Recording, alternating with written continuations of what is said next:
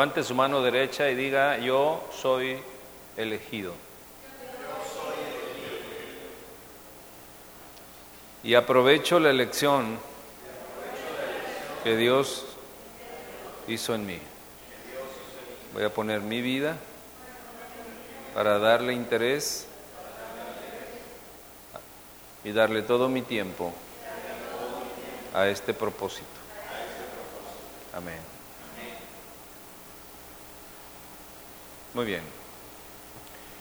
El Señor habló a mi corazón y me dijo que son pocos los que realmente están interesados en ser capacitados por el Espíritu. Y pregunto yo, ¿por qué, Señor? ¿Por qué, por qué son pocos en algo que tiene tanta trascendencia, en algo que tiene tanto valor? ¿Por qué?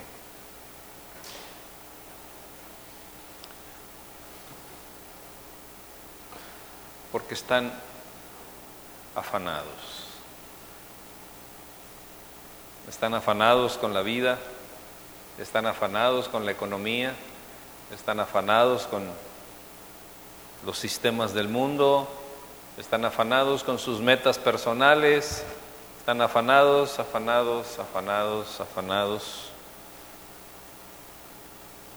que no hay tiempo. ¿Saben ustedes que nuestro corazón es como, es una casa realmente, ¿no?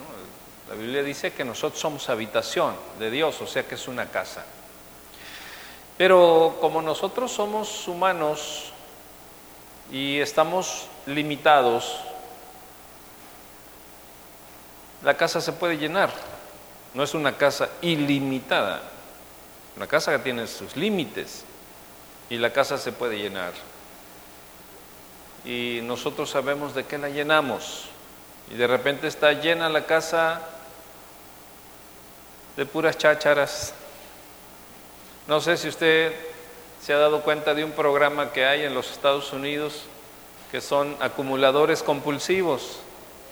¿Y lo ha visto? Bueno, y ha visto sus casas cómo están. No se puede ni caminar ni andar. Y ellos están felices ahí, pero están ocupados su vida. Y eso los está ocupando, ¿no? Pero no tienen tiempo de otra cosa.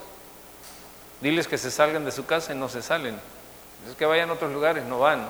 Ellos están acumulando y acumulando y acumulando cosas. Bueno, así está la, sociedad, así está la, la, gente, así está el mundo, acumulando, acumulando, acumulando, acumulando cosas en el corazón, de tal manera que el corazón está lleno. Y cuando algo está lleno, pues ya no le cabe nada. Entonces, ¿qué es lo que hay que hacer? Vaciar todo eso.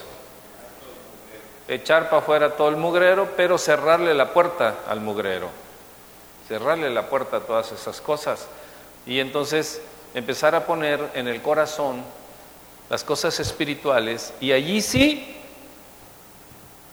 no hay límite. Nuestro corazón puede albergar sin límites todo lo espiritual. Qué bonito. Y es por eso que pocos, pocos tienen el interés de llegar a, esos niveles, de llegar a esa situación, a esa condición, de no tener límites en las cosas del Espíritu. Cuando no tenemos límites en las cosas del Espíritu, estamos enamorados de esa condición y queremos más y más y más y siempre Dios nos da más y más y más y más y más y nada nos, nos llena, ¿no? Porque queremos más y más y más. Entonces, en materia de autoridad, si, si le puedes bajar tantito, oigo medio eco. En materia de autoridad, mis hermanos, ya nos dimos cuenta de que la autoridad es un beneficio para nosotros. Y de manera equivocada consideramos a la autoridad como algo que nos oprime, algo que nos ofende o algo que nos molesta. Esa es la opinión que tiene la mayoría de la gente. Yo no sé qué porcentaje, pero estoy seguro que arriba del 90% de la gente que no entiende los principios de autoridad, incluyendo, incluyendo los que se congregan en alguna iglesia, en alguna congregación, están unidos, no entienden exactamente cuál es el motivo, la razón de la autoridad. Entonces, Dios tiene la autoridad, diga conmigo esto, Dios tiene la autoridad. Otra vez, Dios tiene a la autoridad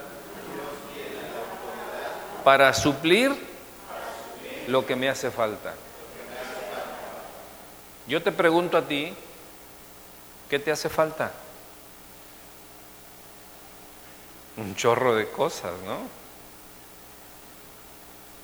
Nos falta unción, nos falta poder, nos falta justicia, nos falta una casa más grande, nos faltan dos carros, nos faltan dos perros, nos faltan dos gatos, nos faltan una albercotota y nos faltan un, chorro de cosas, o sea, nos faltan muchas cosas. Pero Dios ha eh, eh, puesto, tiene o ha puesto a nuestra disposición la autoridad para suplir todo lo que nos falta. Y yo ahí no encuentro ni opresión, ahí no encuentro que nos ofenda o no encuentro que nos moleste la autoridad, si el motivo y la razón por la cual la autoridad está alrededor de nosotros y Dios quiere que obedezcamos la autoridad es para que, para suplir todas las cosas que nosotros necesitamos. Con eso nos damos cuenta de la importancia fundamental que tiene el que nosotros entendamos y conozcamos lo que es la autoridad. Pero el mundo está de cabeza, ¿por qué?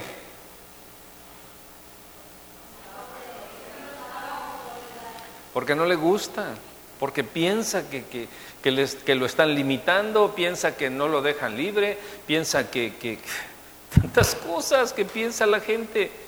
Por eso siempre la gente dice y se ufana de que brinca las trancas y que no, yo soy, soy rebelde porque el mundo me... O sea, eh, todo ese tipo de cosas, ¿no? Entonces eh, nosotros entendemos perfectamente ahora en el análisis claro de la autoridad, entendemos que Dios puso la autoridad para qué? Para suplir todas las cosas que yo necesite. Entonces, no es nada difícil en ese punto, en ese concepto, no es nada difícil adquirir todas las cosas que necesitamos si nosotros entendemos por qué fue puesta la autoridad.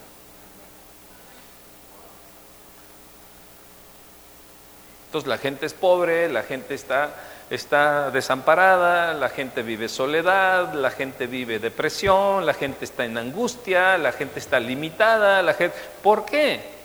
Porque es rebelde a la autoridad. El propósito por el cual Dios constituyó a la autoridad fue para no solamente para suplir nuestras necesidades, sino para concedernos sus riquezas. O sea, ahí ya es otra dimensión. No solamente suple lo que tú necesites, sino que constituyó la autoridad para concedernos sus riquezas. No las riquezas, sino sus riquezas. Y si yo me voy de verso en verso y de verso en verso, pues no, hombre, el seminario duraría tres años. Pero créanme que ahí está en la palabra toda esta intención. Sus riquezas en gloria, dice la escritura, ¿no? ¿Verdad? No conforme a nuestra necesidad, sino conforme a qué? A sus riquezas en gloria. Entonces Dios constituyó la autoridad para concedernos sus riquezas. ¿por qué no tenemos las riquezas de Dios? Porque siempre evadimos la autoridad, porque siempre criticamos la autoridad, porque siempre estamos en contra o porque simple y sencillamente tenemos un mal concepto de la autoridad. Y te voy a decir, te lo voy a ilustrar.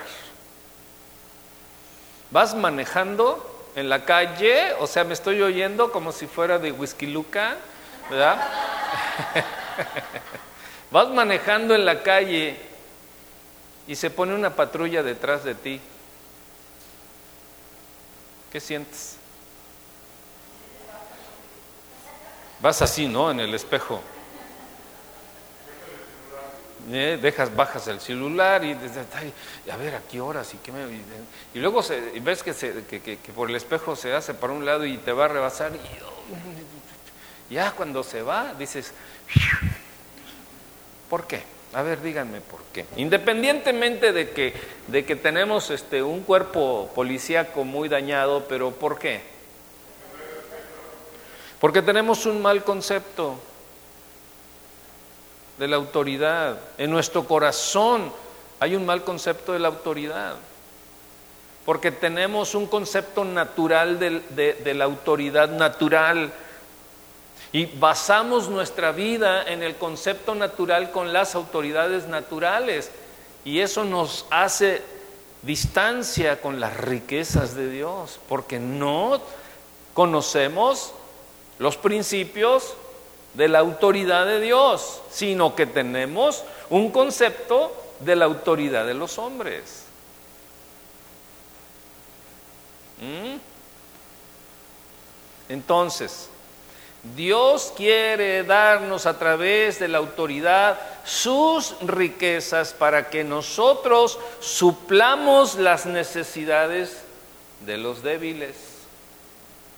Pero ¿qué sucede si todo el tiempo andamos correteando la chuleta?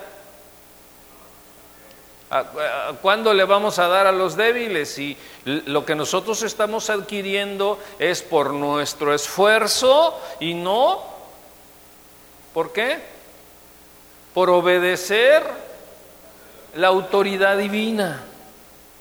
Ahora, no se sienta mal si usted es muy chambeador y muy trabajador, no estoy hablando de eso, por favor, porque Dios, Dios honra a los trabajadores.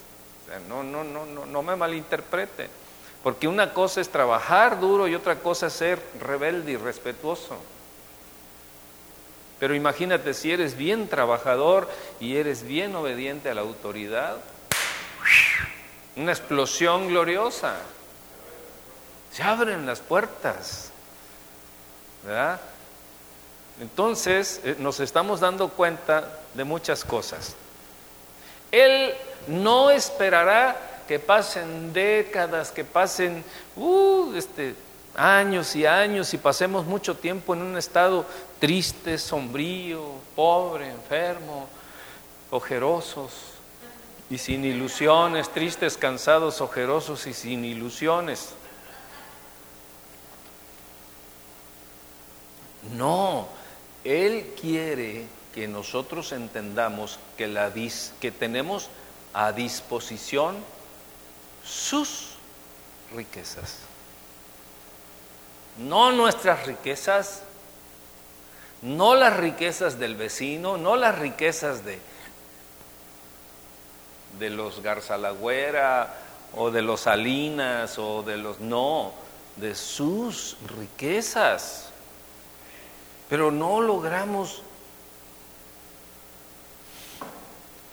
meter eso al corazón.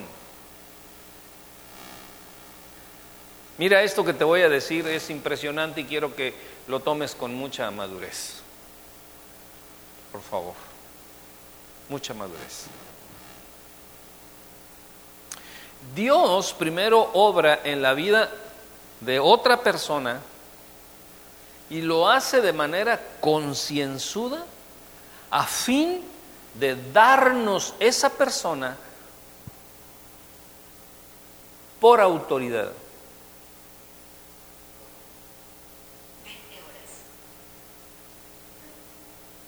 Dios trabaja duro, duro, duro, está trabajando duro en el corazón de Pedrito y, está trabajando duro para que él aprenda, entienda, se someta a la autoridad, se goce en la autoridad, empiece a disfrutar la autoridad para ponérnoslo a nosotros de autoridad, para que nosotros entendamos la autoridad. Para ponérnoslo como autoridad para que nosotros aprendamos lo que es la autoridad.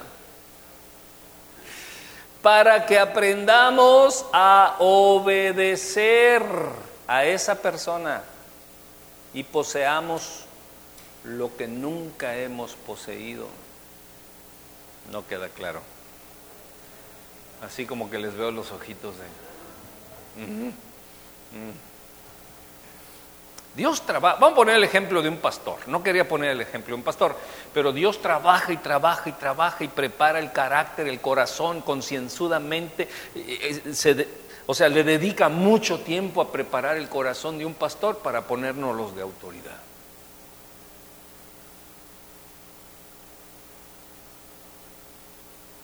Y tendremos y tengamos un eje de autoridad. Y de obediencia. ¿Mm? No me obedecen. Por eso voy a tener que sacar el cinturón. Por sus frutos. Una persona, una persona que es foco de autoridad se nota.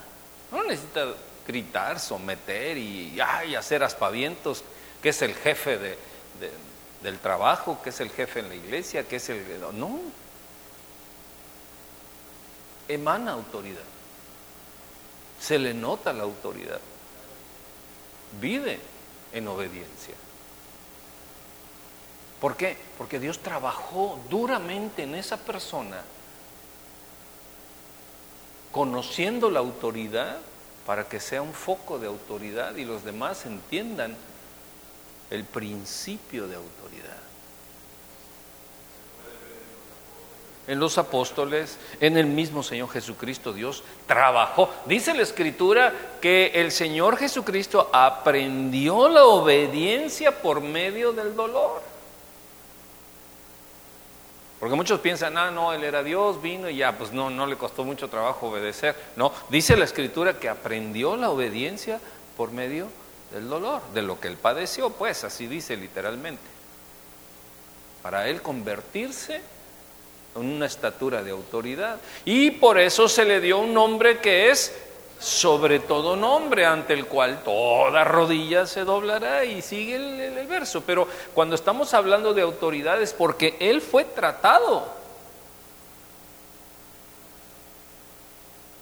para que fuese humilde.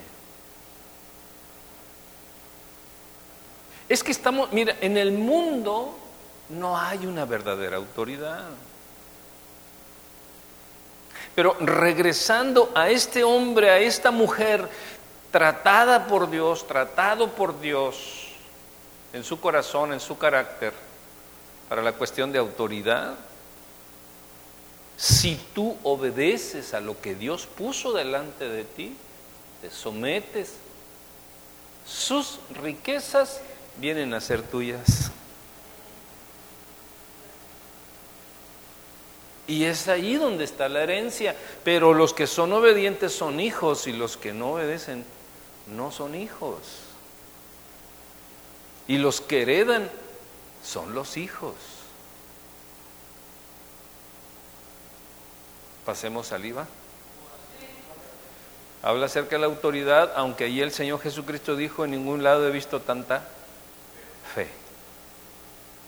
Estaba involucrada la autoridad, pero lo que elogió el Señor Jesucristo fue la fe. Señor, no soy digno de que venga, tú solo di la autoridad, tú solo di la palabra, porque sabía que era una persona en autoridad. Y, y, la gente decía que Jesús era como quien hablaba con qué? Con autoridad. No decía que hablaba con, como, como jefe, como patrón, como, no, hablaba con autoridad y ahorita vamos a ver la diferencia entre hablar con autoridad y hablar como jefe. Entonces, aunque vivamos 50 años más o 100 años más que esta persona, nunca podremos alcanzar las riquezas que esta persona ha alcanzado si nosotros no nos sometemos a su autoridad. ¿Por qué? Porque esta persona que es experimentado en autoridad y es experimentado en obediencia genera un mundo sobrenatural. Y aquel que no se somete, aquel que es rebelde, solamente genera cosas naturales. ¿Mm?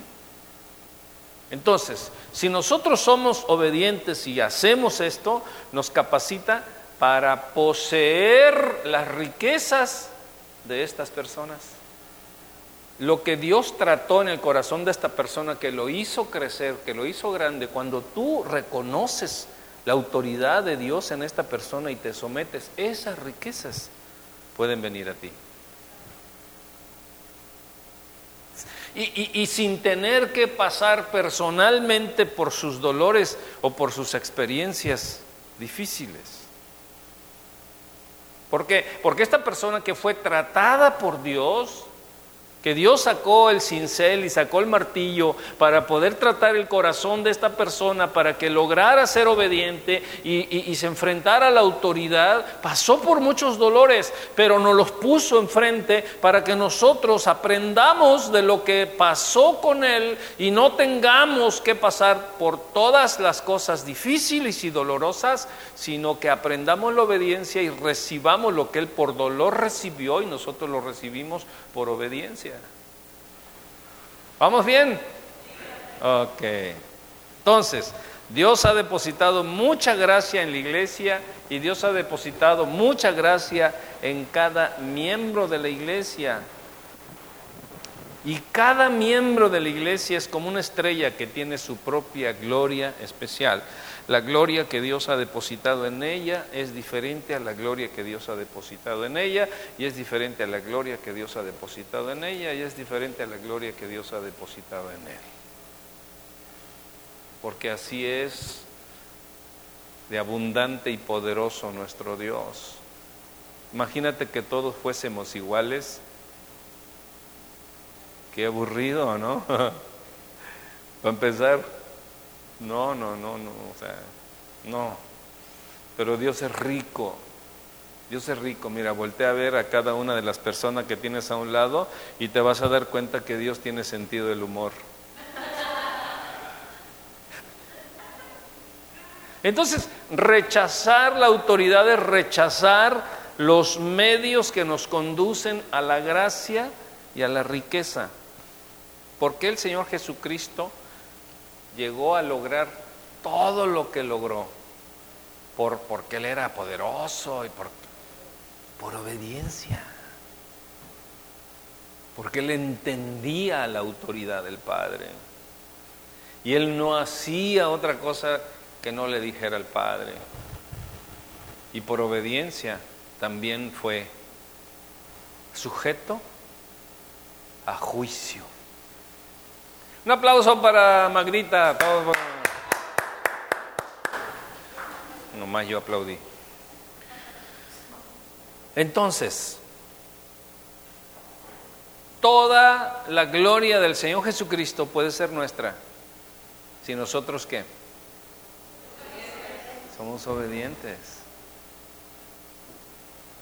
Por eso el Señor Jesucristo dijo al Padre, la gloria que tú me has dado, yo se las he dado, para que donde quiera que tú estéis conmigo, estemos también con ellos. Entonces, si rechazas la autoridad, estás rechazando tu abundancia. Siempre serás pobre. ¿Cuántos quieren ser pobres? Levante la mano los pobres. Ni uno. Entonces, entonces, vamos a Hechos 5.29. La sumisión, esto vamos a poner mucho atención. Hechos 5.29. La, la sumisión, o sea, vamos a poner mucha atención, así como ahorita que, que como que no entraba, no entraba, no entraba hasta que entró. ¿Se dieron cuenta? Bueno, Pónganme mucha atención porque voy a tratar un punto que se requiere de gente inteligente. Levante la mano los inteligentes. Muy bien, perfecto. Entonces para todos ustedes. Es para todos ustedes. Respondiendo Pedro y los apóstoles dijeron, es necesario obedecer a Dios antes que a los hombres.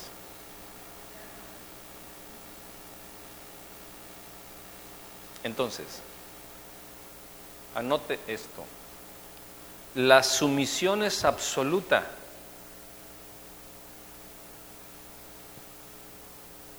Pero la obediencia es relativa.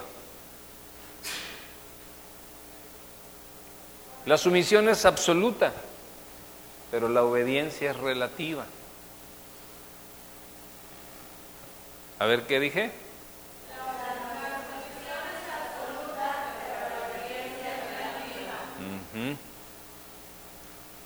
¿Por qué? Porque la, sumisión, y es, es, aquí donde yo requiero de, de toda su inteligencia y de toda su atención, que si pierde esto, lo pierde. ¿Lo pierde? Parezco don Francisco. Entonces, la sumisión es un asunto o cuestión de actitud, de actitud. Mientras que la obediencia es un asunto de conducta.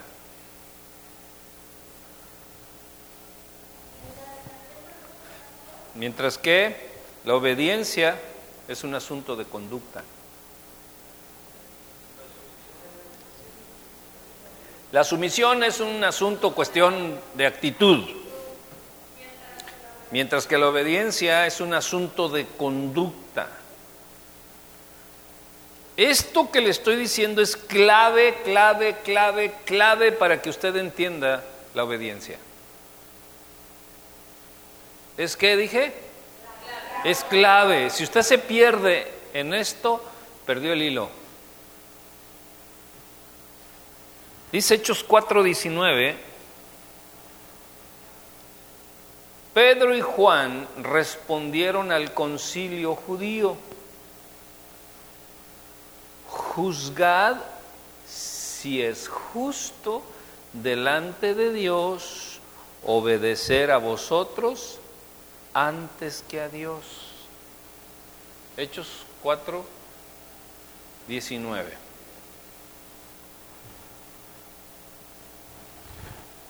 Mas Pedro y Juan respondieron diciéndoles o diciendo al, al, concilio, juzgad si es justo delante de Dios obedecer a vosotros antes que a Dios. Su actitud no era rebelde puesto que todavía se sometían a los que están o a los que estaban en autoridad. Los que estaban en autoridad les estaban diciendo que no hicieran lo que Dios les había dicho que hicieran. Y no por eso se pusieron y sacaron las espadas. No, ustedes están locos y que no. Esa es una actitud rebelde.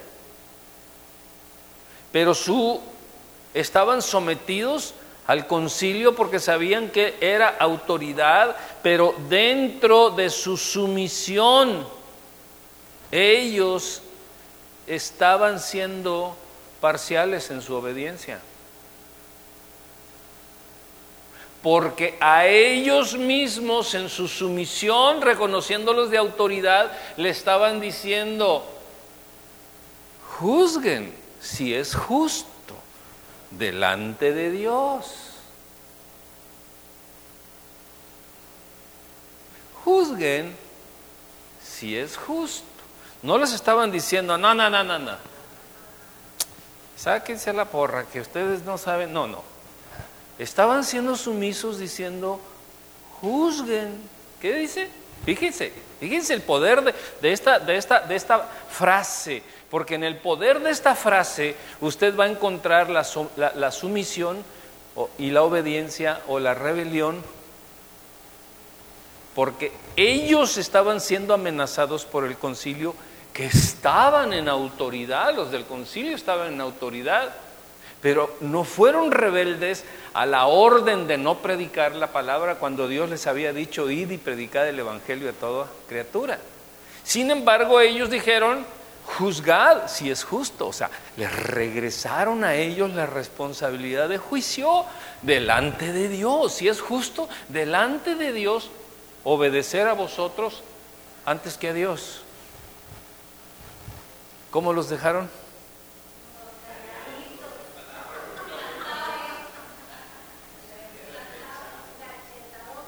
Y sin embargo no estaban obedeciendo a lo que les estaban diciendo, pero no estaban siendo rebeldes y sí estaban siendo sumisos, así como todas las esposas.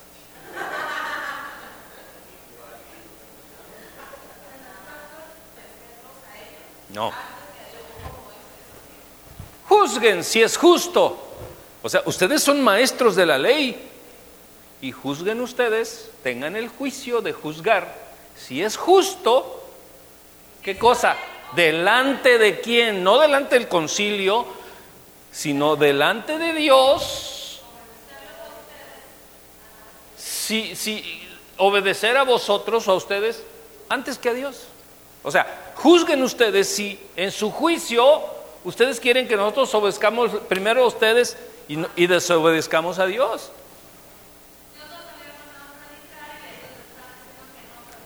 Predicar. Juzguen ustedes si es justo. Así como las esposas nos dicen, ¿verdad? Mi amor, juzga si es justo delante del Señor si te doy cena o no.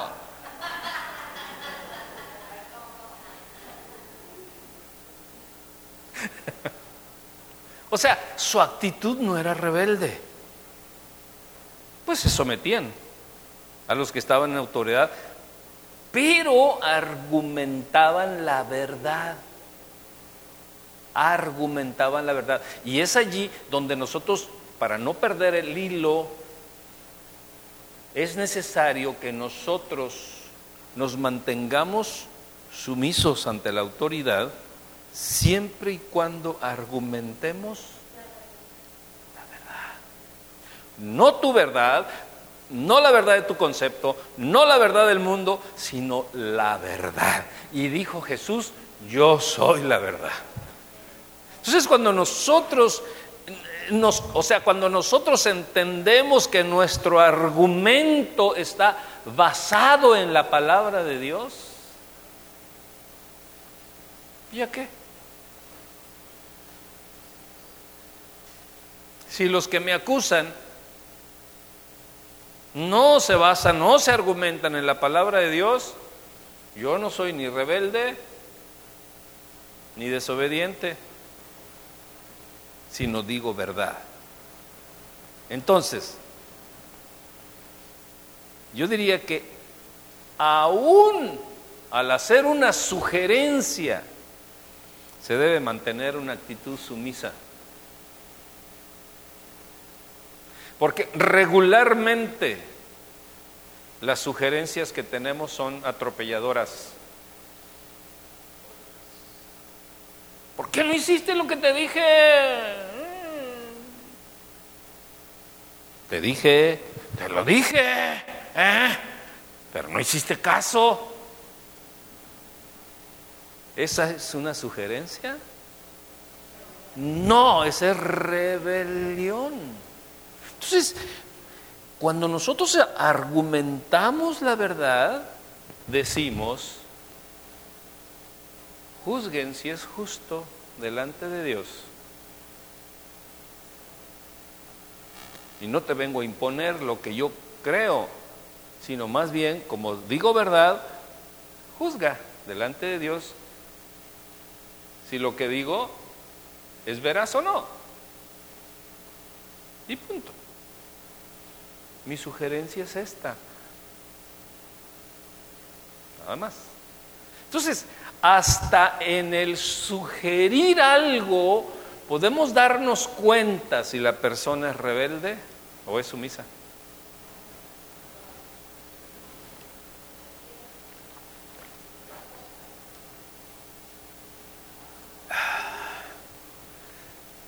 Durante tantos años de ministerio han venido muchas personas a hacerme sugerencias Pastor, ¿por qué no? Eh, mm, gracias, gracias, gracias, gracias, gracias, gracias.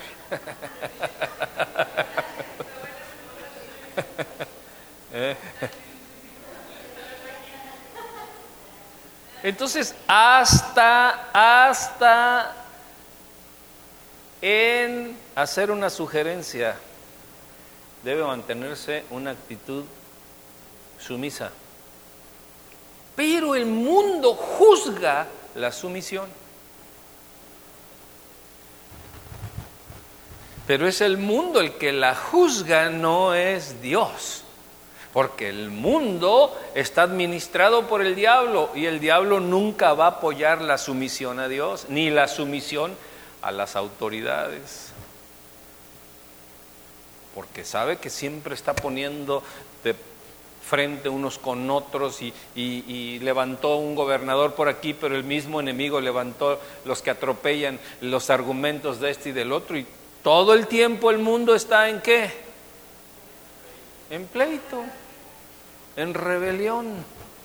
Porque el enemigo sabe perfectamente que al estar en rebelión todo el mundo va a estar pobre, amolado, triste, enfermo, decaído, sin fuerza. Por eso a la gente no le alcanza la fuerza. ¿Mm? Son las seis de la tarde y ya andan que ya no, ya no pueden. Y en la mañana cuando se levantan, no se quieren levantar no alcanza la fuerza. Entonces, el, el, medidor, el tacómetro, el termómetro de tu fuerza está directamente proporcional a tu obediencia.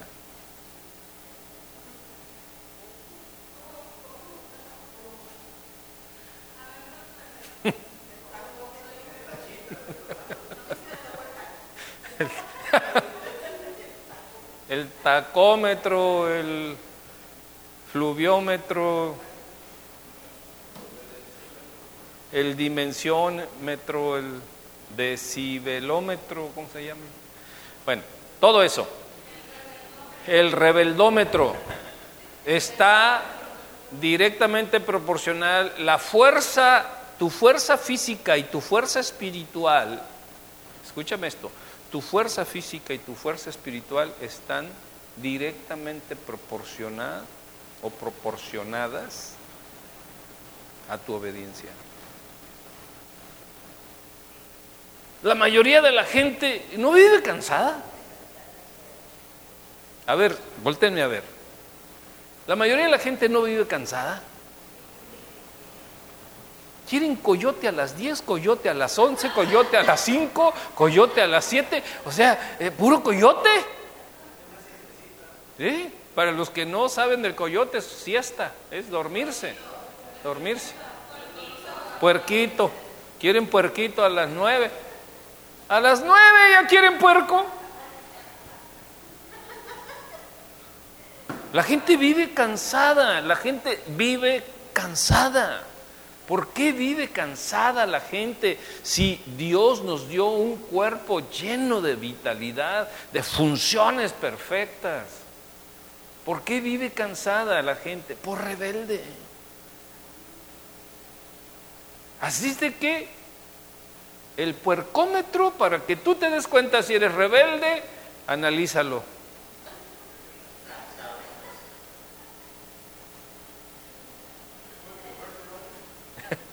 ¿Cómo?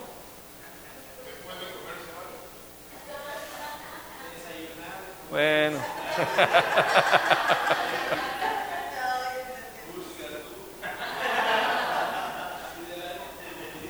Delante del, del puerquito.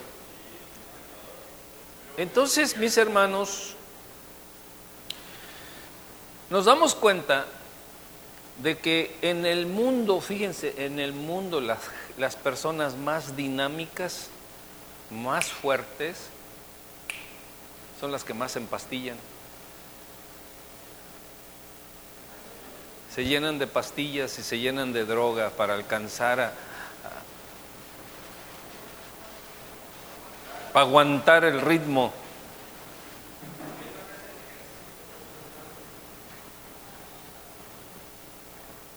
Analicemos este punto porque este es un punto especial,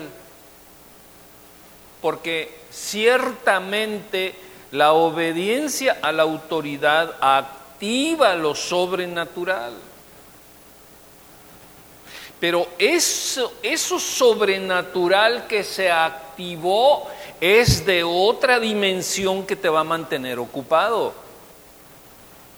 ¿Cómo vas a poder atender todo lo que la dimensión sobrenatural trajo a tu vida si estás cansado. No se puede. Y quien está cansado, obviamente que no está activando lo sobrenatural. Piénsenlo tantito mientras voy a caminar.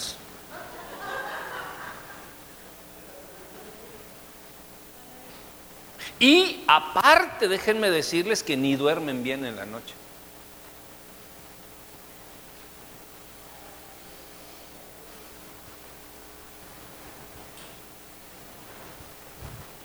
Bueno, ese es otro tema, ya, ya lo tocaré.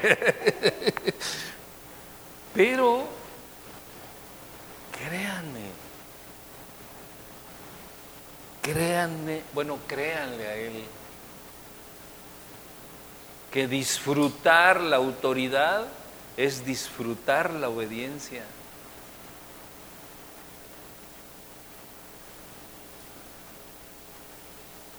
Si tú no disfrutas la obediencia, hay que ajustar algunas cosas. Cualquier autoridad. Ahorita vamos a avanzar, vamos a llegar a ese punto y nos vamos a dar cuenta. Sí, señora. Como dicen en Colombia, sí, señora. Sí, señora.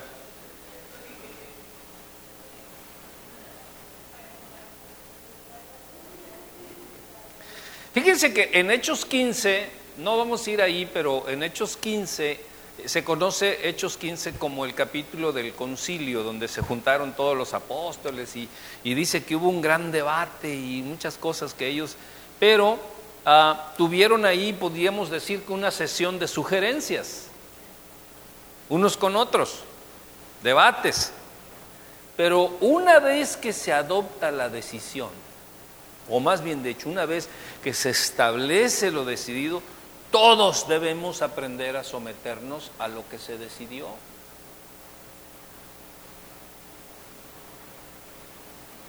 ¿Ah? Si en la iglesia decidimos una cosa, todos tenemos que someternos a lo decidido.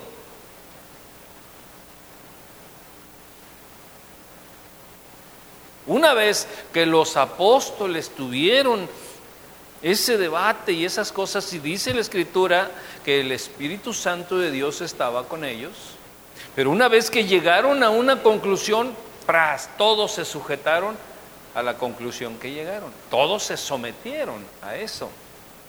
Y por eso hubo tanto poder en la iglesia apostólica y primitiva. Pero hoy en día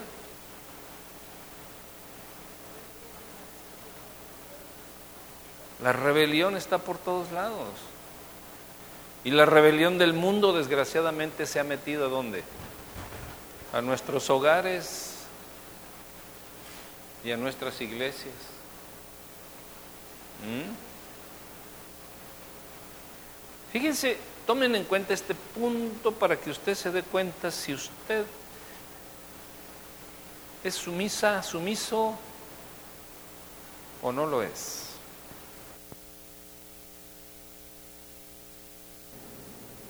Es sumiso tanto en su corazón como en su actitud, y ahí les va por último, como en sus palabras. Ay, ay, ay, si no puede decirle amén, póngale ahí, y en sus palabras, ay, ay, ay.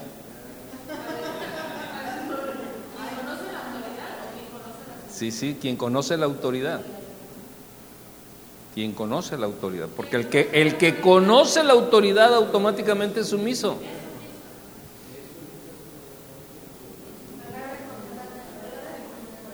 ¿Sí?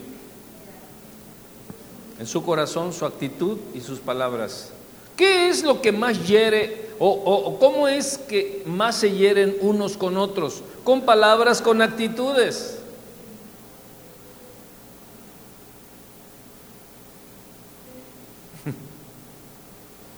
¿Cómo es con, con, lo que más se ofenden? Con palabras, con actitudes y lo que sale del corazón. ¿No dice la escritura que de la abundancia del corazón, qué cosa? Habla la boca. Entonces la gente está peleada, distante, diferente, rebelde. ¿Por qué? Porque recibió actitudes, palabras y muchas cosas que lo dañaron y se queda con el daño. No tiene el poder para rechazar la basura que le trajeron, se queda con la basura. Haz de cuenta que vino, vino, un camión de basura, la vació en tu casa y ahí la estás cuidando, la el basural, ¿no? Ahí en tu casa cuidando el peste, el mosquerío y foco de infecciones y de todo. Ah, no, pero, pero está cuidando ahí los rencores y las... Y, ¿Cuántos de ustedes pueden, cuántos de ustedes van manejando y si van atrás de un camión de la basura se quedan allí?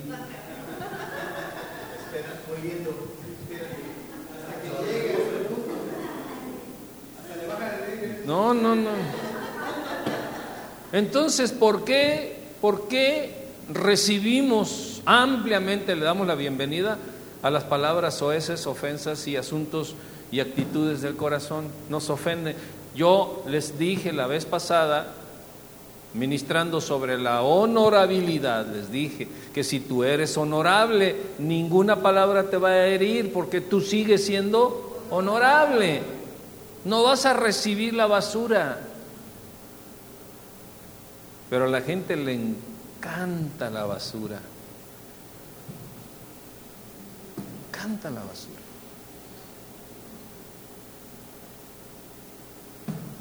Ahora que no está mi esposa, me he dado vuelo yendo a diferentes restaurantes, más que no le vayan a decir. Y oigo las pláticas de las personas y no las oigo porque yo, no, hablan fuerte, fuerte y claro, pura majadería, puro chisme, pura, puras ofensas, puras venganzas, puras iras, puras... Y se ufanan y dicen, y es que yo sí me lo re comí. O sea, con, con, con así, con hasta con garbo, ¿no? Dicen todas esa bola de basura. ¿De dónde sacan esa basura? Pues de su casa. ¿De dónde más? ¿Y eso fortalece o debilita? Por eso necesitan puerco a las 11, puerco a la una, marranito a las 3, coyote a las 5. Porque viven...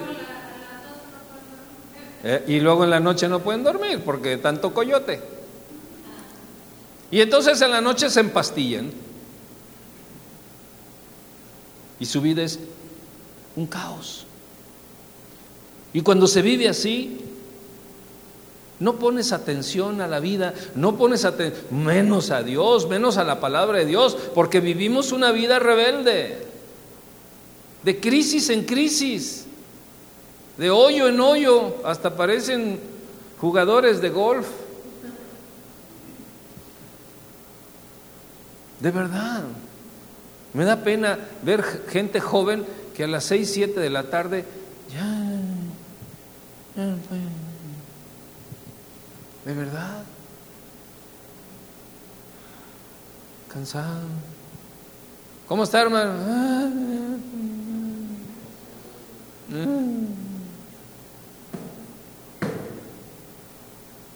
Capisqui. Ahora, no estoy juzgando a los que trabajan mucho, no, de ninguna manera. Juzguen.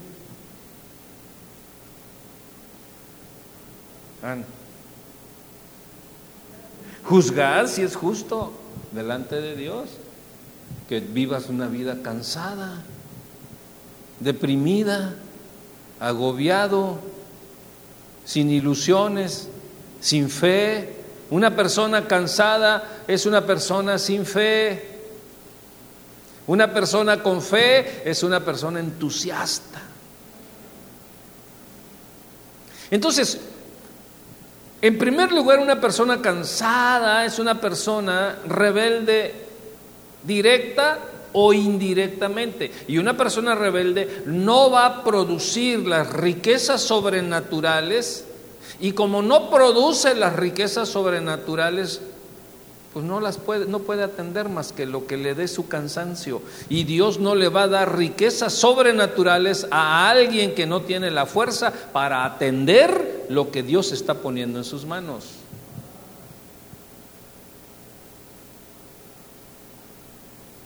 Dios, dame las riquezas de, de Carlos Slim, Señor. Y el Señor dice, este, pero si tienes, mira, tienes puerco a las 9, puerco a las 11, ¿qué vas a hacer con 70 mil millones de dólares? Si no tienes la capacidad ni siquiera para, o sea, ¿cómo? ¿Cómo?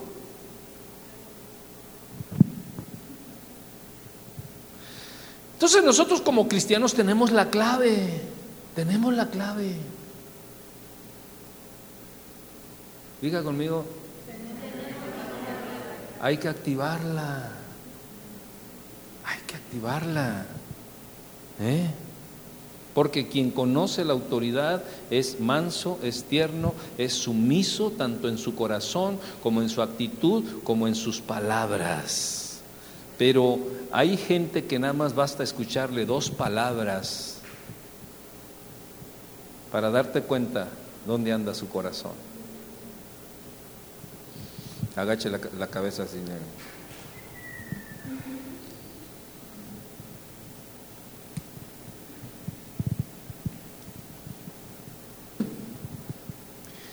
Una persona que fue un ejemplo hermosísimo para mi vida fue mi papá.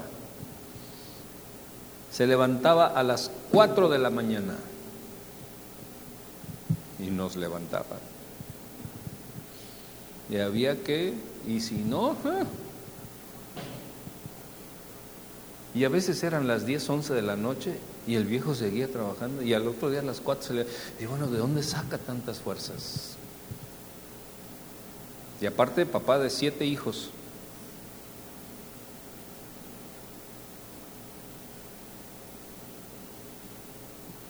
Pero era obediente a las autoridades.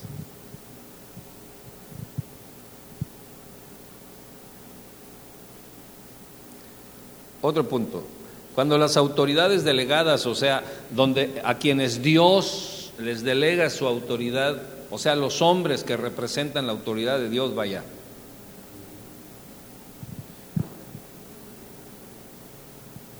Y Dios mismo, o sea, cuando estos hombres a los cuales Dios les delegó la autoridad y Dios mismo están en conflicto, podemos rendir sumisión pero no obediencia a esa autoridad delegada.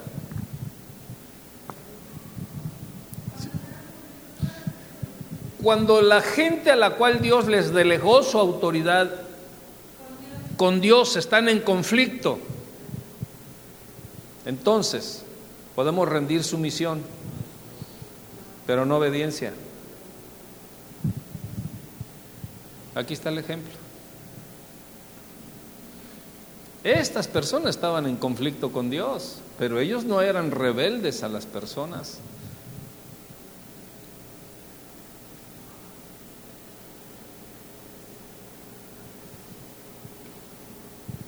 Entonces, la obediencia, fíjense, echen ojo a esto que les voy a decir.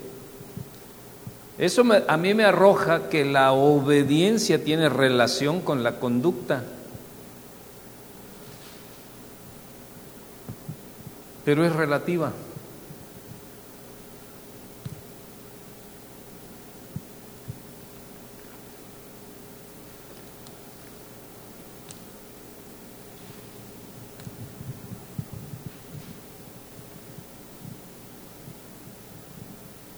Y la sumisión tiene que ver con la actitud del corazón y esa sí es absoluta.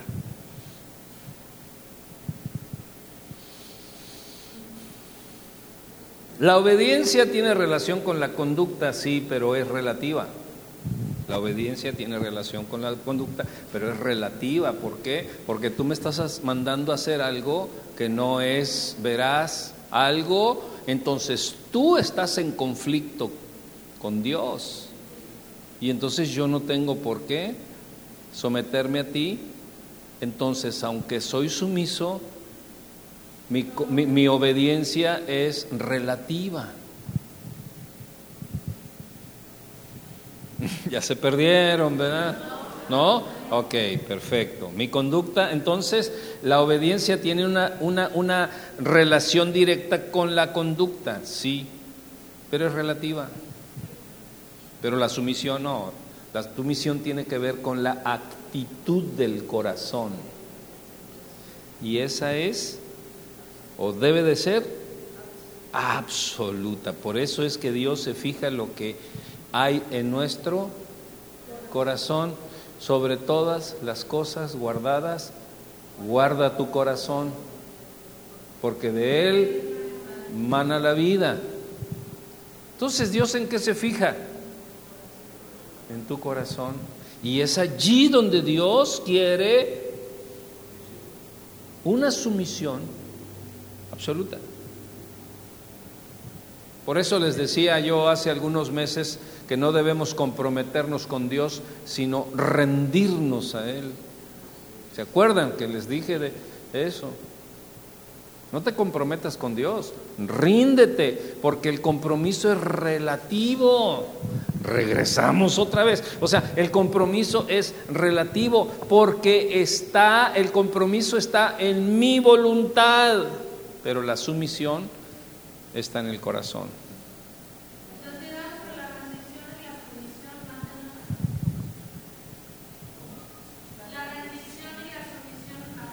Exactamente. Porque es una actitud del, del corazón.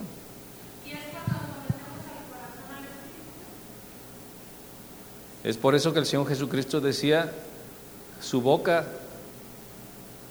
habla de mí, pero su corazón está lejos. Por eso el Señor con las diez vírgenes, cinco de ellas que dijo, pues no las conozco, porque su corazón estaba lejos, no había sumisión.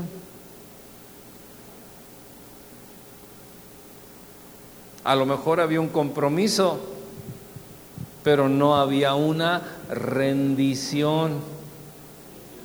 Entonces, muchas veces, y voy a tomar un, punto delicadón así, diga conmigo, delicadón. Muchas veces las esposas no reciben la bendición de Dios porque no hay sumisión. Y algunas de ustedes pueden decir, ah, mm, ese punto no lo toque.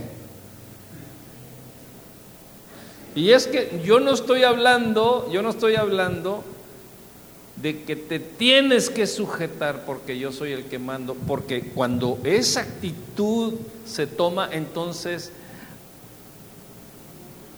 la autoridad delegada tiene problemas con quién? Con Dios. Y cuando tú tienes problemas con Dios, puedo estar sumiso, pero mi obediencia es relativa.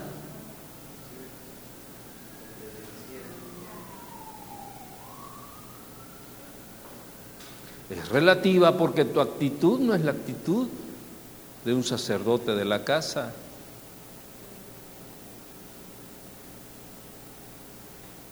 Pero cuando he entendido la autoridad, aunque haya conflicto entre mi autoridad y Dios, yo recibo la bendición de Dios.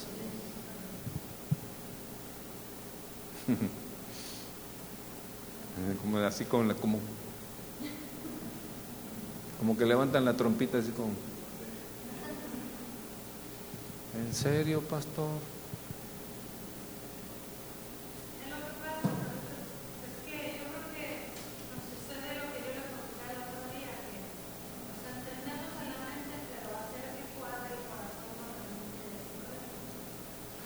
Sí, porque la mente está llena de conceptos. O sea, nosotros tenemos a la, a la, mente como una mesa de escrutinio para obedecer a Dios. Y cuando eso sucede, no hay sumisión. Porque primero lo pasamos por nuestra razón, por nuestro razonamiento. No, es que me dijo, es que me hizo, es que ella primero, es que el que, el que, el que pega primero, primero pega dos veces. Y empezamos nosotros a hacer este, nuestra propia conclusión. Y cuando empezamos con eso, ¿qué nos vamos a hacer sumisos? Por supuesto que no. Entonces, el compromiso es relativo porque está en la voluntad, pero las sumisiones del corazón, las rendiciones del corazón, no se comprometa con Dios. Ríndase a Dios. Porque Dios no acepta una obediencia parcial, sino una sumisión absoluta.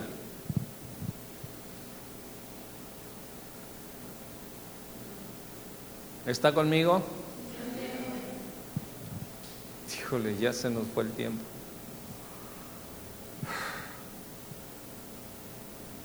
Te iba a dar cinco señales que acompañan a los, a los obedientes. ¿Nos las echamos? ¿Va a aguantar? Diga conmigo, aguanto vara, pastor. Ya vi quién no.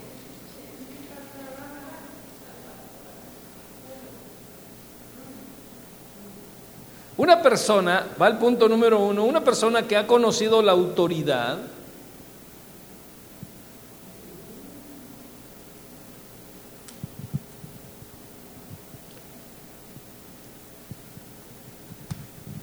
procura hallar la autoridad donde quiera que va encontrar, hallar la autoridad donde quiera que va. Pero una persona que no conoce la autoridad huye de la autoridad, no quiere sujetarse a nadie.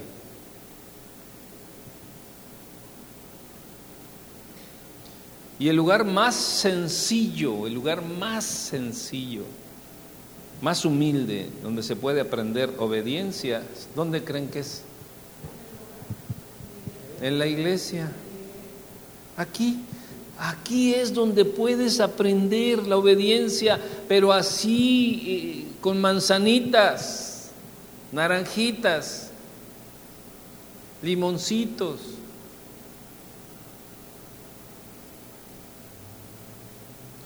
Porque allá afuera realmente no existe la obediencia. Allá afuera no hay una escuela de obediencia. No la hay, no existe una escuela de obediencia.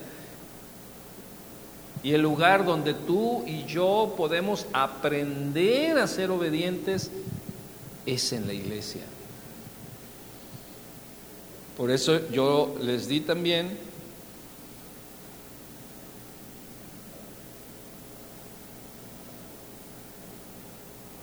un tema que fue en la iglesia está tú, tu destino profético. Porque es aquí, si tú eres desobediente en la iglesia, lo serás en el hogar, lo serás en la empresa, lo serás en la calle, lo serás en, en, el matrimonio, lo serás en todos lados, porque es aquí en la iglesia donde realmente se puede aprender la obediencia. Por eso el enemigo no quiere que vengas a la iglesia, no quiere que te sujetes, que, te, que seas sumiso a Dios, no quiere, el enemigo, vaya, el enemigo no quiere ni siquiera que te comprometas, vaya. Porque siempre anteponemos nuestro concepto. No, si me comprometo, y, no, y que no me pongan con fulano, porque la verdad es que yo no lo, no, no, yo, yo, yo me conozco, yo sé. O sea, aquí es donde tienes que aprender la obediencia. Porque si no eres obediente en la iglesia, no lo serás en ningún lado. No me vengan con cuentos de que ahí yo sí soy bien obediente a mi jefe en el trabajo, le, doy cafecito y, lo que él diga no es cierto, porque esa no es obediencia. es una mascarada. Porque en el mundo no existe la obediencia. Aquí en la iglesia es donde sí podemos conocer por los principios de la palabra de Dios a los cuales tenemos que estar sumisos. Por eso dice la escritura que si eres fiel en lo poquito, serás fiel en lo mucho. ¿Dónde creen que yo aprendí obediencia en la iglesia? Si vieras cómo mi papá nos llevaba desde chiquitos a la iglesia y remilgábamos y gritábamos y no queríamos y mira, nos ponían frente de la iglesia, pero como soldaditos los siete. Y cuidado si moviera alguien. Había uno pequeño que andaba ahí de travieso, pero bueno, no les, luego les digo quién. No vaya a ser que sea el hermano Enrique, ¿verdad? pero bueno. No vino. Aprendimos en la iglesia, en la iglesia aprendimos los, principios de la palabra, el temor a Dios, la obediencia a los padres y hoy en día han pasado muchos años, décadas han pasado y los siete somos cristianos y de una u otra manera servimos a Dios. Porque, ¿y dónde aprendimos eso? En el mundo no, yo me acuerdo que en el mundo yo fui rebelde. Soy rebelde porque el mundo me hizo así. En el trabajo tampoco lo fui. En la calle, pues menos. ¿Dónde es donde se aprende la obediencia? En la iglesia. Si en la iglesia eres rebelde, lo serás toda la vida y toda la vida vas a ser pobre. Y a lo mejor tendrás dinero, pero producto de tus grandes esfuerzos y de tus grandes labores y no producto de tu obediencia. Es mejor ser rico producto de la obediencia a la autoridad y no producto de mis fuerzas. Porque cuando soy rico por producto de mis fuerzas, soy el pelado más presumido que pueda haber. Mira, yo lo hice, estas manos lo hicieron como para que tú vengas y te comas lo que yo con mi sudor me lo gané. Pero cuando somos obedientes y la sobreabundancia de las riquezas de Dios vienen, ¿qué sucede? Lo compartes. Haga conmigo así.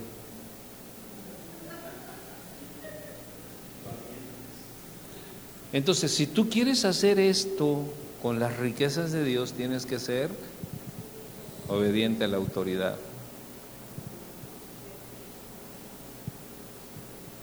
Si el pastor dice a las diez y media empieza, hay que estar aquí a qué horas? Pues como a las once, Después del puerco de las nueve, pastor. Si no aprendemos a ser obedientes en la iglesia, no lo seremos allá afuera. Son mentiras no lo seremos. Entonces, en el mundo no existe realmente la obediencia y solamente nosotros los cristianos tenemos los elementos para obedecer y debemos de aprender a hacerlo sin apariencia, sino de corazón. ¿En qué te puedo ayudar, mi hermano? ¿En qué le puedo ayudar, hermano? Ay, mira, hay basurita, quiero barrer. ¿Cómo ven? Me gustaría venir y, y, oye, este, ¿qué hace falta aquí? Pastor, ¿qué le hace falta para los jóvenes? Este, no tengo dinero, pero a lo mejor mi presencia, un tiempo, mi oración, mi ayuda, mi, o sea, cuando, cuando tú eres obediente estás eh, buscando la autoridad, buscando a, a quién te sometes, porque sabes perfectamente que en la práctica de la obediencia abre las ventanas de los cielos para que las riquezas de Dios vengan y sobreabunden. Es por eso que la iglesia puede crecer. Si nosotros, si solamente los que estamos aquí entendiéramos el principio de la obediencia, bastaría para que viniera un gran avivamiento a esta congregación.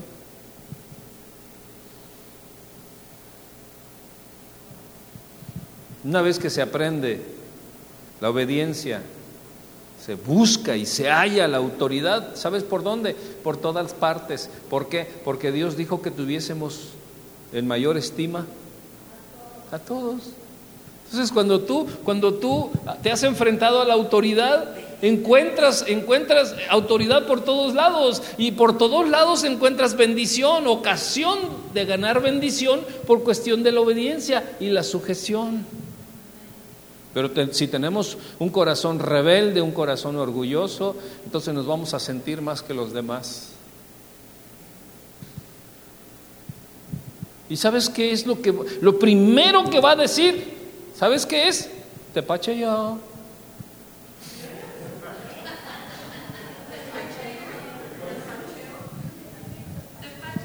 Te pache yo. Todo te va a resultar menos que tu estatura. Todo va a ser menos que tú, menos que tu estatura. Y entonces te vas a sentir que ni el suelo te merece y nunca vas a encontrar un lugar que realmente sea el lugar adecuado para ti.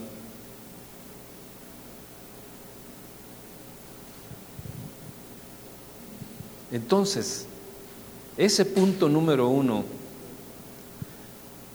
qué importante es. Una persona que ha conocido la autoridad procura hallar autoridad por donde quiera que va. Una persona que no conoce la autoridad siempre se siente más que todos donde quiera que llega. Una persona que conoce la autoridad siempre está dispuesta a aprender. Una persona que no conoce la autoridad siempre quiere enseñar y siempre quiere hablar y siempre quiere decir, siempre quiere interrumpir y siempre quiere decir, eh, demostrar que tiene razón en todo. Pero no vino nadie, no se preocupe, no vino nadie de esos. No voltee a ver a nadie, ¿eh?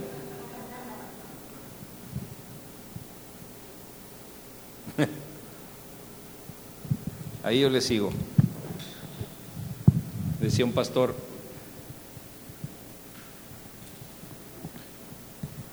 un pastor dominicano, sigo paro, sigo paro.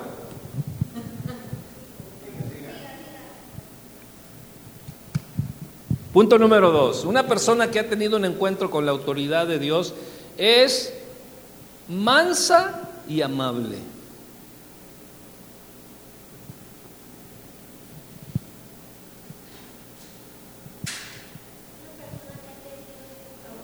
Un encuentro con la autoridad de Dios es mansa y amable.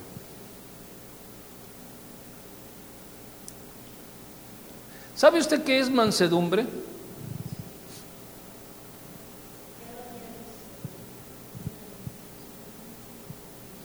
Es aquella persona que hace uso de todas sus facultades, toda su economía, todas sus habilidades, todos sus dones, todos sus talentos para llevar a cabo el proyecto de otro. Es una persona capacitada porque ha tenido un encuentro con la autoridad y nosotros derramamos virtudes, pero el coyote no nos deja que las virtudes fluyan. Porque nuestras virtudes o nos hacen orgullosos y rebeldes, o nos hacen mansos y amables. Y no es fácil encontrar gente mansa que esté en mansedumbre, no es fácil, porque normalmente lo que ganamos lo ganamos en nuestras fuerzas y lo queremos para nosotros. Si tenemos alguna, alguna habilidad o algún talento, la queremos presumir, pero no la queremos poner a los pies de la gente.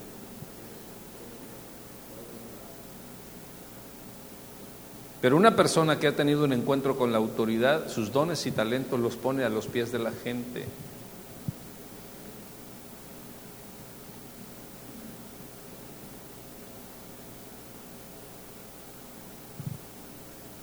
Entonces, empecemos a darnos cuenta que tan mansos somos. Y una persona que ha tenido un encuentro con la autoridad es una persona amable. Amabilidad don que se extinguió el siglo antepasado.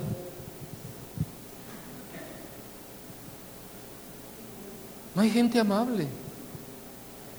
Todos quieren ir primero, todos quieren salir primero, todos quieren entrar primero, todos quieren, eh, todos, todos quieren ser primeros en todo. Y eso va en contra de la amabilidad.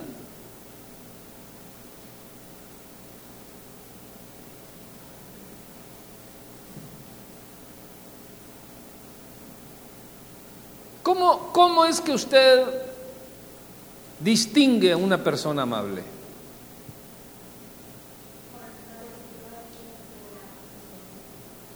Por sus actitudes, por sus palabras, por su trato, por su exposición, por su conducta, su sonrisa.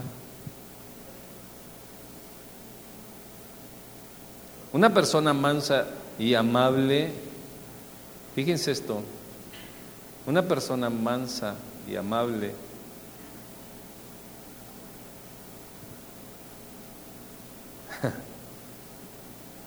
ni se da cuenta si hay rebeldes. Claro que se da cuenta porque discierne, pero no los toma en cuenta. ¿Por qué? Porque está ocupado ofreciendo sus dones, sus talentos, su amabilidad, su caballerosidad.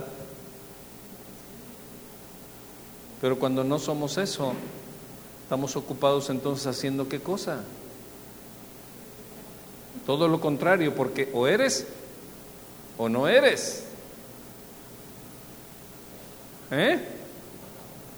Entonces una persona que ha tenido un encuentro con la autoridad de Dios es mansa y es amable porque ha sido ablandada. Anótelo. O sea, ha sido ablandada y no puede ser dura. Y aparte es apacible.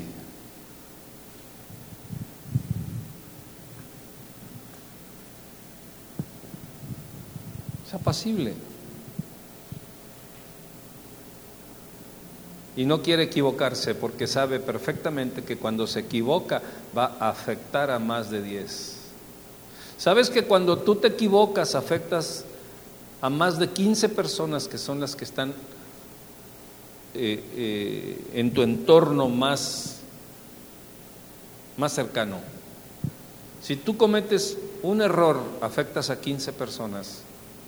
Si cometes dos errores, afectas a, 45 personas. Si tú cometes cuatro o cinco errores, afectas a una comunidad. Entonces una persona que, que, reconoce la autoridad es una persona que medita mucho en lo que va a hacer.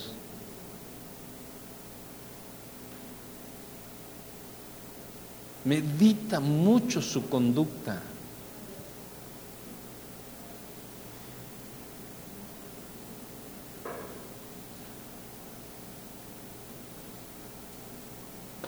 hasta ahí, porque ya se me están durmiendo. Ya les está llegando el, el coyote de las nueve. El coyote de las nueve veo que ya llegó.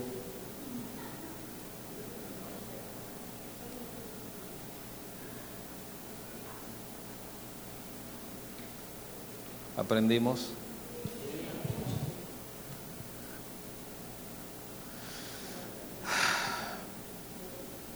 ¿Conviene estar bajo autoridad? ¿Para qué Dios constituyó la autoridad?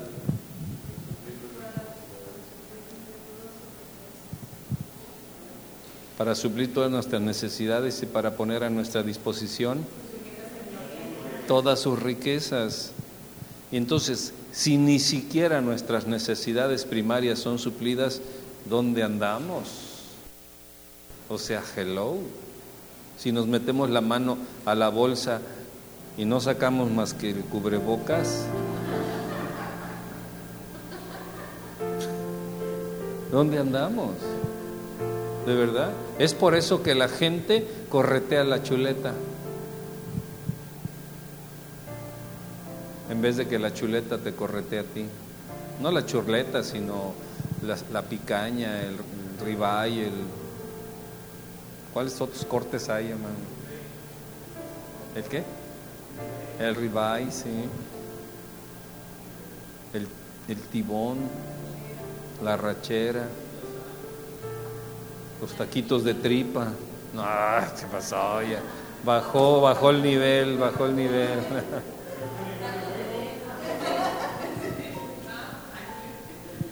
Déjenme decirles esto, un día voy a hacer un seminario de eso, pero les doy primicias.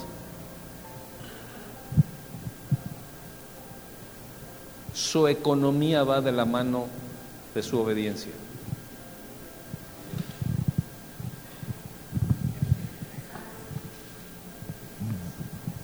No me vengan con que es que no hay oportunidades y es que el COVID y es que eh, es que ya no tengo edad y que es que, no, no, no, no, no.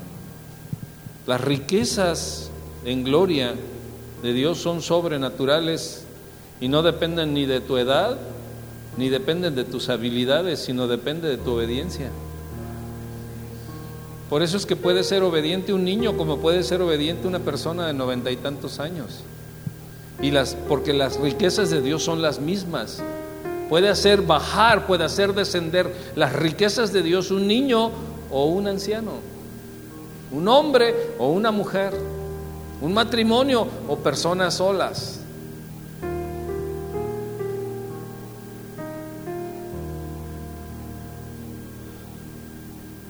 Hombre, qué suerte, que mira qué ricote está, qué suerte tiene. Hay que ver, hay que analizar. Pero nosotros tenemos la gran oportunidad no solamente de ser ricos espirituales y de conocer la verdad y de decirle al mundo, sino también tenemos la oportunidad de tener las riquezas de Dios en todos los sentidos para distinguirnos del mundo. Pero esos niveles no los conocemos. ¿Por qué no los conocemos? Porque no conocemos los altos niveles de sumisión, de obediencia y de reconocimiento a la autoridad.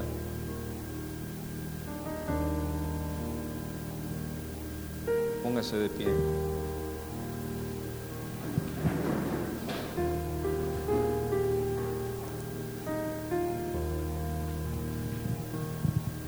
Tantas y tantas veces que Dios nos ha dicho ya lo que debemos de hacer, ya, sabemos lo que debemos de hacer, ya Dios nos lo dijo muchas veces.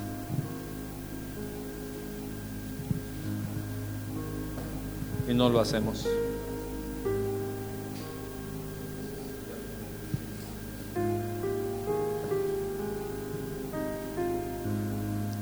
A ver, analicemos, ¿por qué no lo hemos hecho? Lo que Dios ya nos dijo que, que deberíamos de hacer, ¿por qué no lo hemos hecho? Porque lo atravesamos primero por dónde? Por nuestro concepto.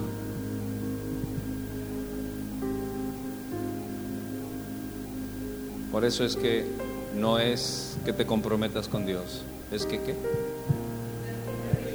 Que te rindas a Dios. Si tú te rindes a Dios, todo cambia. Padre, te damos gracias esta noche por tu bendita palabra, Señor.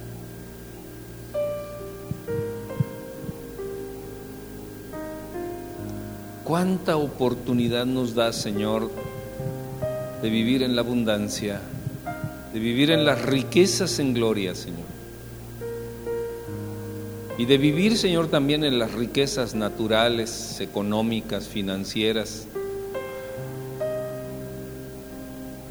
y solo está sujeto a la obediencia, Señor. Al reconocimiento de la autoridad, Señor. Yo te ruego, Espíritu Santo, que, que, que, que rompas la cerrazón de nuestro corazón, que sean destrabados y desechados todos los conceptos humanos, carnales, que tienen que ver con la basura del mundo Dios te rogamos Que esa basura nos des la fuerza, Señor, para echar fuera la basura. Y tú te encargas de limpiarnos. Pero la basura la tenemos que echar nosotros, Señor. Danos el valor, la fuerza, la directriz, Señor, de echar fuera toda la basura. Fuera toda la basura. Fuera toda la rebelión. Fuera toda la falta de obediencia.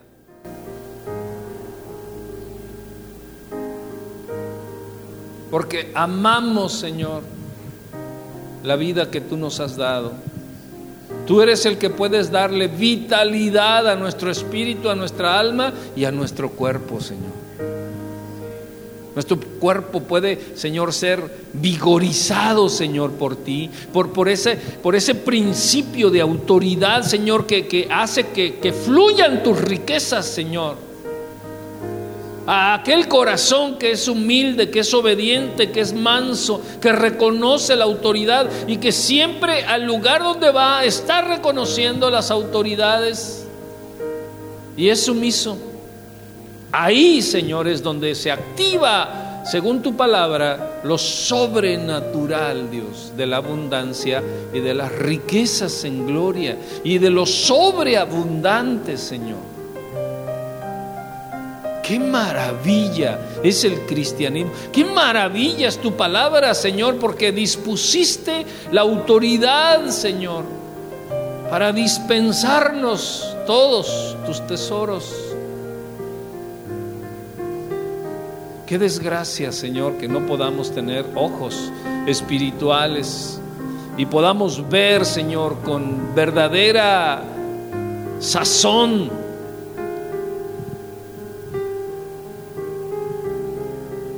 y con un tesón del corazón, Dios, firme y enfocado en la obediencia y en el reconocimiento de la autoridad, Señor. Porque tú eres el que tienes razón, no mis conceptos, ni los conceptos del mundo, ni los conceptos de la iglesia, sino tus principios, Señor. Y ese principio gallardo de la autoridad, Señor, la suministraste, la constituiste para nuestro beneficio, Dios. Que nuestro corazón sea transformado, nuestra mente, nuestro todo, Señor, conforme a tu palabra. Y llevemos, Señor, a los pies de Cristo sujeto todo pensamiento.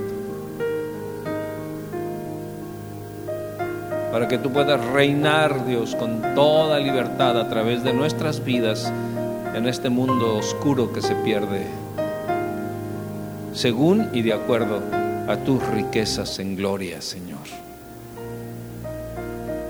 Gracias, poderoso. Toca, Señor, las manos levantadas de mis hermanos aquí presentes, Señor. Suministrales, Dios, la verdad. Suministranos, Padre, la verdad sobre la autoridad, Señor para poder fluir en tus riquezas, Dios. Todo tipo de riquezas, Señor, con corazones amables, mansos, humildes, pero ricos en ti, Señor, ricos en fe, ricos en convicción de tu palabra, Señor, ricos, abundantes de tu reino, Señor, por disfrutar, Señor, la obediencia, la sumisión a la autoridad, Señor. Te bendecimos, te bendecimos, te bendecimos por tu palabra abundante, Señor, que es como un manantial de gloria, Señor, hacia nuestras vidas. Hoy, hoy, Señor, la, la, comemos, la, la deglutimos, Señor tu palabra, Señor, a nuestro espíritu, a nuestros pensamientos, a, nuestra, incluso nuestra razón, Señor, sea inundada, Señor, con el fuego de tu autoridad y de tu palabra, Señor, para que aún nuestros conceptos sean divinos, Dios, y pasen por el poder de tu palabra, Dios, y podamos bendecir a nuestras generaciones, a nuestros hijos, a nuestros nietos, Señor que tengamos las capacidades de gloria, de bendecir, Señor, a nuestros más allegados. No afectarlos por nuestros errores, sino bendecirlos por nuestra abundancia, Señor. Qué hermoso, Señor, qué bello, qué precioso, Señor, son los principios de tu palabra. Por eso el salmista decía, Señor, más, más dulce que la miel, que el panal de la miel, Señor, es tu palabra, Dios. Deleitosa es. Y como dice el Salmo 19 en su verso 14, oh Padre Celestial, que esos dichos, Señor, que hay en mi corazón, sean gratos los dichos y las palabras, Señor, y la meditación, Señor, de mi corazón delante de ti. Jehová, roca mía y mi salvación. Padre, qué hermoso. Qué hermoso, Señor. Derrama, Señor, un espíritu de obediencia sobre la vida de mis hermanos y hermanas, Señor, para poder, Señor, ser testigos fieles delante del mundo.